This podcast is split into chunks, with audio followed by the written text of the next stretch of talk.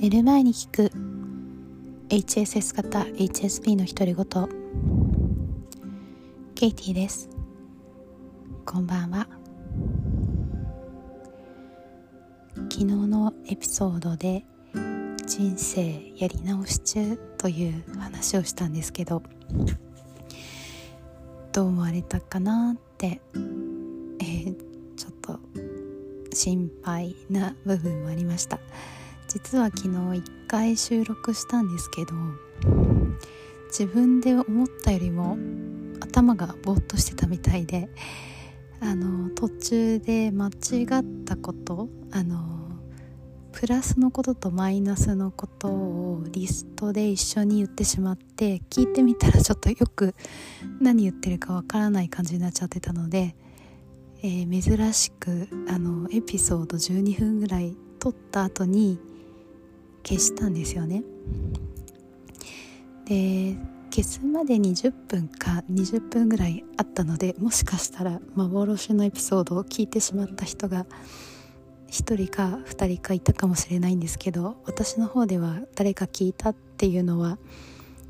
見えなかったんですけどなので大丈夫かもしれないんですが、まあ、そんないきさつがあって昨日は2回撮りました。なのでちょっと自分でもどっちで何を言ったのかがわからなくなってしまっているのですが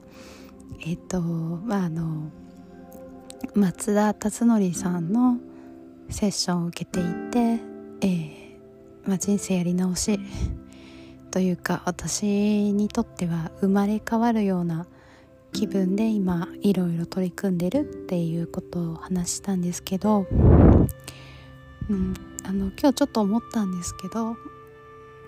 もし同じように自分が嫌になっちゃっている方がいたら一緒に人生やり直ししませんかって 言いたくてあの、まあ、私は結構私は結構っていうのも変ですけどかなり本気で人生やり直し中なので、えーそうですね。働き方とかライフスタイルも結構変えたんですけど、まあ、そんなに急に変えられないっていう方もいると思うのであのそんなにできることからでいいと思うんですけどえっ、ー、ともし話の中でやってみたいなって思うことがあったら是非一緒にやってみましょう。でえっと松田達則さん私たちはというかニックネームがタッツンっていうのでタッツンって呼んでるんですけど、まあ、タッツンはあのー、なんだろう本当に今の仕事を心からやりたいこととしてやっていて前シャンパンタワーの話をした時にあの自分が自分の気持ちに正直になって例えば体を休めることとか愛する人と時間を過ごすこととか、まあ、下の方の段からシャンパンタワーを埋めていくと自然に頑張らなくっても人のためになるようなことをしたいって思う気持ちが湧いてきて頑張ってやってるんじゃなくて楽しんでやってることで誰かが喜んでくれるっていうあのなんだろうビジネスっていうとちょっとあれなんですけどライフワーク的なものでちゃんと生活が成り立つっていう生活を実際にされてる方なんですよね。でブログとかを見ていただければわかるんですけど全然こう損得感とかがなくてフリーのプログラムもいくつかありますしあと今回のこの私のセッション受けてるんですけどそれそれはもちろん有料なんですがあのポッドキャストとかブログとかあの全然紹介してもらって構わないっていう風に言ってくださっていて私のポッドキャストで話すこともあの喜んでどうぞみたいな感じで言ってくれてるんですよね。で、え、私の人生を、まあ、どうやり直すかっていう話なんですけど、まあ、ここは当てはまる方も当てはまらない方もいらっしゃると思うんですけど、まあ、言われたのはやはり、えー、母親との関係があのうまくいってないので安心感を感じたい時に感じられなかったっていうことがあって、まあ、応援してほしい人に応援してもらえなかったっていうので、まあ、あの安心感がなくて追い立てられてる人生っていうふうに言われたんですよね。まあ、そこが一番の問題で追い立てられるように人生を生きてしまっている。でまあ本当に思い当たる節はたくさんありすぎるぐらいなんですけどうんあの一つ分かったのはその安心感を感じられる時間を何とかして自分で増やしていくことが大事っていうことでまああの周りの環境も大事だよって言われたんですけど何よりも自分が自分でどんな自分にもそれでいいよっていう許可を出すっていうことが大事なんですよね。であともう一つ感じていることに注意をする。昨日少しお話したと思うんですけど誰かの意見じゃなくて自分が感じることに許可を出す。っていうことをする。でれがあの結構難しくて安心感がない状態で感じるってやっぱ難しいんですよね。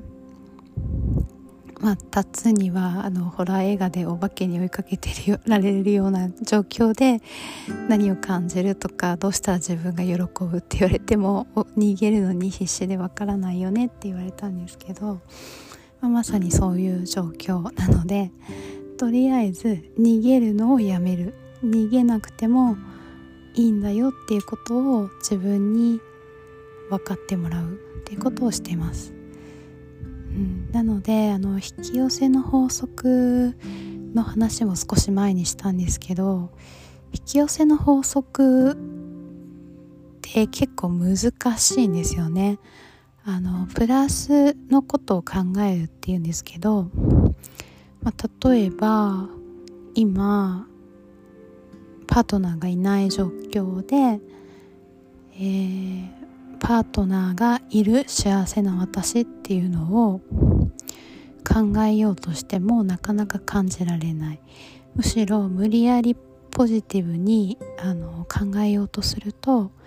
今いないっていうことが存在意識で強調されてしまうっていうようなことがあるじゃないですか。なのであのとりあえずポジティブに行く前にニュートラルなのかなって思っていて、えー、私の場合は追いかけられてるって感じている自分を認識して追いかけてられてないんだよっていうことを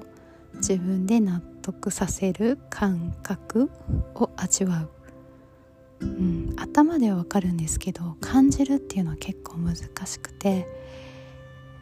うん、あの逃げなくても何か意味のあることをしなくてもそのままで大丈夫だったっていうことに気がつくっていうことですよね。あの友達アメリカ人の友達があの毎週元気のないあの元気にをくれるメールを送ってくれてるのであこのままでの自分で大丈夫なんだっていうこう肯定感はすごいあるですけどプラス自分でも大丈夫だよっていうのをやって訓練してる途中です。すごく簡単なことなんですけど結構難しくて。例えば今日もあのちょっと気持ちがざわざわしてしまったので散歩に出かけたんですけど特にあれですね行く時はまだいいんですけどあの桜並木があるあるのでそこまでちょっと散歩しようかなと思って、えー、まあ往復そうですね行くだけで15分か20分ぐらいかかるんですけどでそうすると帰りは散歩なので散歩するその時間一歩一歩を踏みしめる時間を楽しめるはずなのにもう帰る時はなんかもう急いで帰ろうとしちゃってその時間を楽しめなくなっちゃうんですよね。あ早く帰ってあれしなきゃみたいなマインドになってしまうんですけど目的はあくまでも自分の心を感じることで自分を喜ばせて今この瞬間楽しませることなので、えー、早く帰ることが目的でもないし先のことにたどり着くための、えー、通り過ぎる道じゃなくて今そこを楽しむ感じるっていうことなんですけど結構難しいです。こんな感じでまた実験についてお話ししたいと思います。もし同じように実験してるよとかしたいなっていう人がいたらメッセージください。結構この辺りもあの HSS 型 HSP あのメッセージとかやり取り難しいですよね。あのアンカーとまあ多分 Spotify もあるんだと思うんですけどコミュニティっていう機能がついて、えー、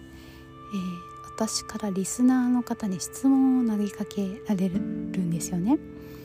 で「瞑想してますか?」とか「親友いますか?」っていうのを聞いてみたんですけどえっとそれぞれ1人ずつ答えてくださってで歩く瞑想してますとか親友と呼びたい人はいるけど負担になってないか怖いですとか書いてくださったんですけどあのお二人ありがとうございます。なかなかハードルが高いのかなと思いました。で今日はあのすごい嬉しいメッセージいただいてちょっと 泣いてしまったんですけどあのリエさんという方がいつも私がストーリーズにあのエピソード新しいエピソードあげるとあのいいねしてくださるのくくださるんですけど、えー、今日はあの思考がぐるぐる回って生きづらかった私自身のことを教えてくれた大切なポッドキャストですって言ってくれてあの私がの分析とか整理であの自分のことが分かるようになりましたって言ってくださってすごく嬉しかったです。なんか自分なのに自分が欠陥品みたいに思えたことが長くあったのであの同じような方同じような資質資質素質を持つ方が自分のことを分かるようになったって